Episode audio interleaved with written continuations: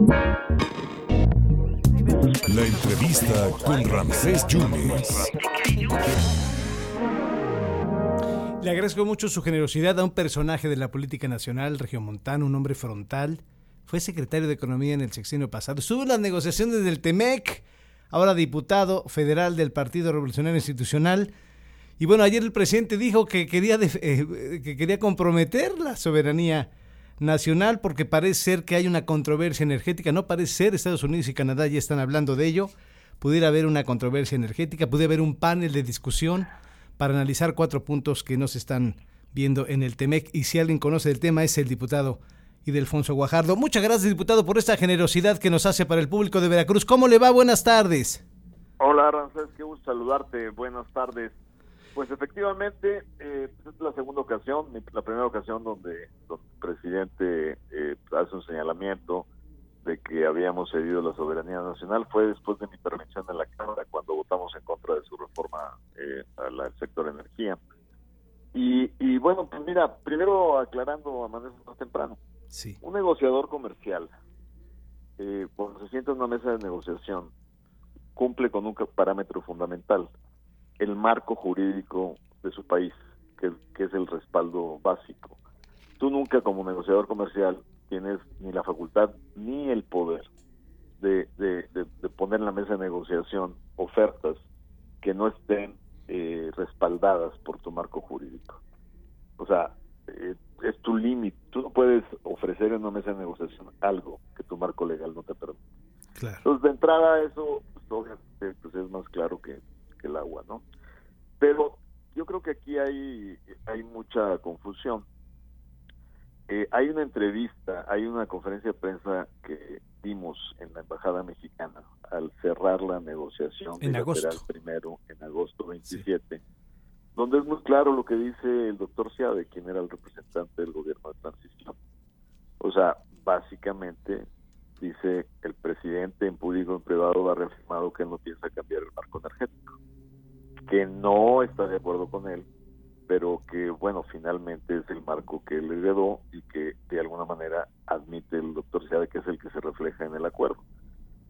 Yo no podía eh, hacer una negociación en un sector tan sensible para el nuevo gobierno sin que estuviera de acuerdo el nuevo gobierno, porque al fin del día ellos tenían que eh, aprobarlo en un Senado mayoritariamente de Morena. Entonces, por más que yo quisiera como jefe de la negociación imponer mi voluntad, ¿de qué serviría si yo estaba matando al niño?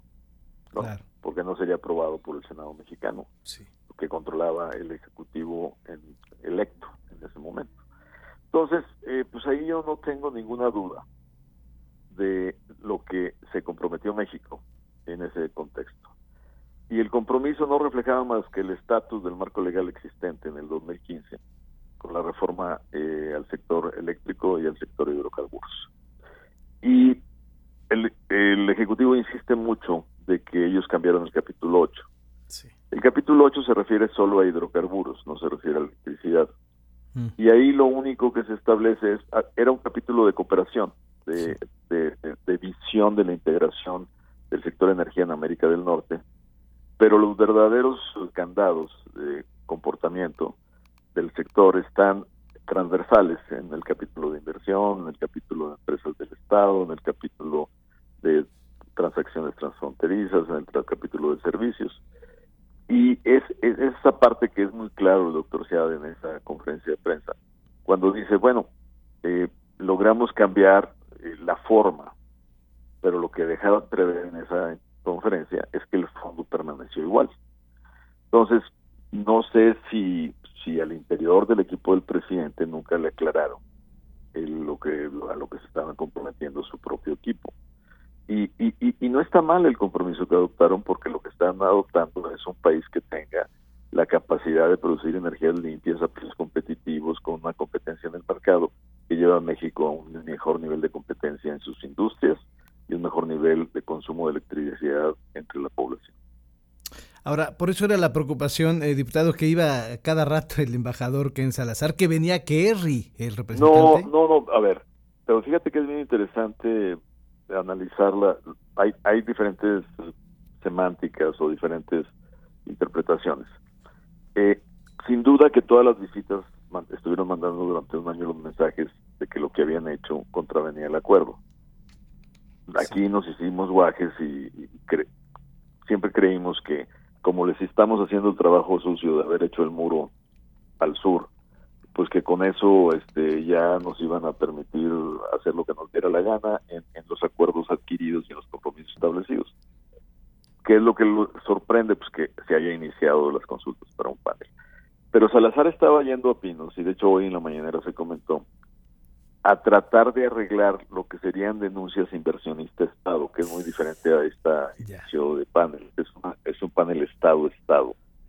¿Y, ¿Y, cómo lo estaban resolviendo? Pues como resolvieron el problema de Transcana del gasoducto, eh, diciendo, ok, te estoy, te estoy quitando la posibilidad de que compitas en el sector, pero te voy a dar un contrato de servicios con Pemex para que rescates la lana que invertiste. Son esos acuerdos que lamentablemente le cuestan más al país y que nos llevan a un escenario menos competitivo para el país, individuales o las empresas rescaten las castañas de la lumbre, costándole a los contribuyentes mexicanos, con tal de de, de, intentar sembrar una visión del sector energía, gasolinas y electricidad más cercano a los años 70 que a lo que demanda hoy el mundo hacia el futuro. Y, y, además con, con la acotación de que estuvo muy, muy pendiente como un gran observador en las negociaciones, ahora quién es el embajador de China, el señor Seade. Sí, pero no, no, déjame decirte que el, el, doctor Seade es muy entusiasta y más que observador fue fue activamente, participó como parte del equipo. Cuando estás negociando, estás negociando por el interés del país, independientemente que te mande el gobierno electo de Morena o el gobierno saliente del PRI. Este, y el doctor Seade participó en toma de decisiones. O sea, eso de que fue observador, tan, tan es así que el capítulo de energía lo terminó autorizando él.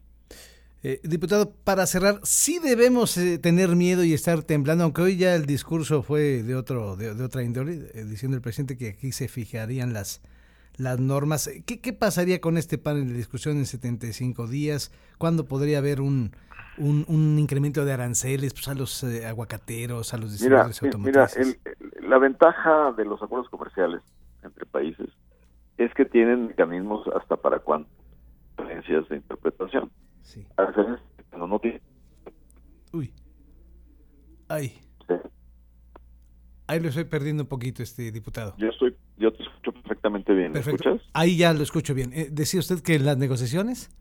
Yo te decía que la ventaja de tener un acuerdo comercial es que el acuerdo incluye incluso un capítulo de solución de controversias, que aun cuando tengas diferencias, hay mecanismos para establecer eh, un diálogo eh, civilizado para llegar a interpretaciones de expertos, de los árbitros y poder llegar a soluciones.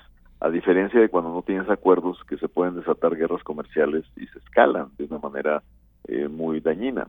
Entonces aquí el panel, eh, digamos, se, se, da el inicio formal de consultas, tienes hasta 75 días para que vía las consultas se evite llegar al panel si ah. los eh, si los agraviados Canadá y Estados Unidos están satisfechos con compromisos de México.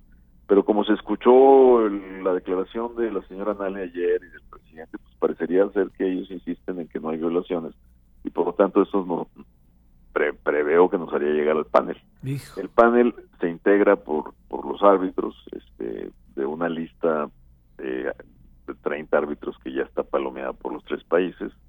Y ese ese tiene 150 días a 185 seis meses para deliberar, para escuchar testimonios, para hacer análisis de, facts, de datos, y llegará eventualmente a una resolución allá el próximo año por el mes de abril.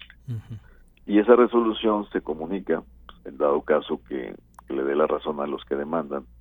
México tendría 45 días para hacer cambios que, que se ajusten a lo, al compromiso del acuerdo.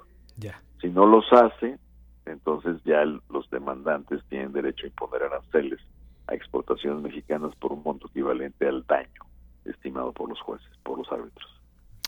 Pues diputado, le agradezco muchísimo su generosidad, muchísimas gracias y estaremos en contacto, si usted lo permite, en otro momento. Claro que sí, te mando un abrazo. Gracias. Gracias al diputado federal del PRI, ex secretario de Economía, estuvo en las negociaciones del TEMEC y mejor explicado imposible, y de Alfonso Guajardo.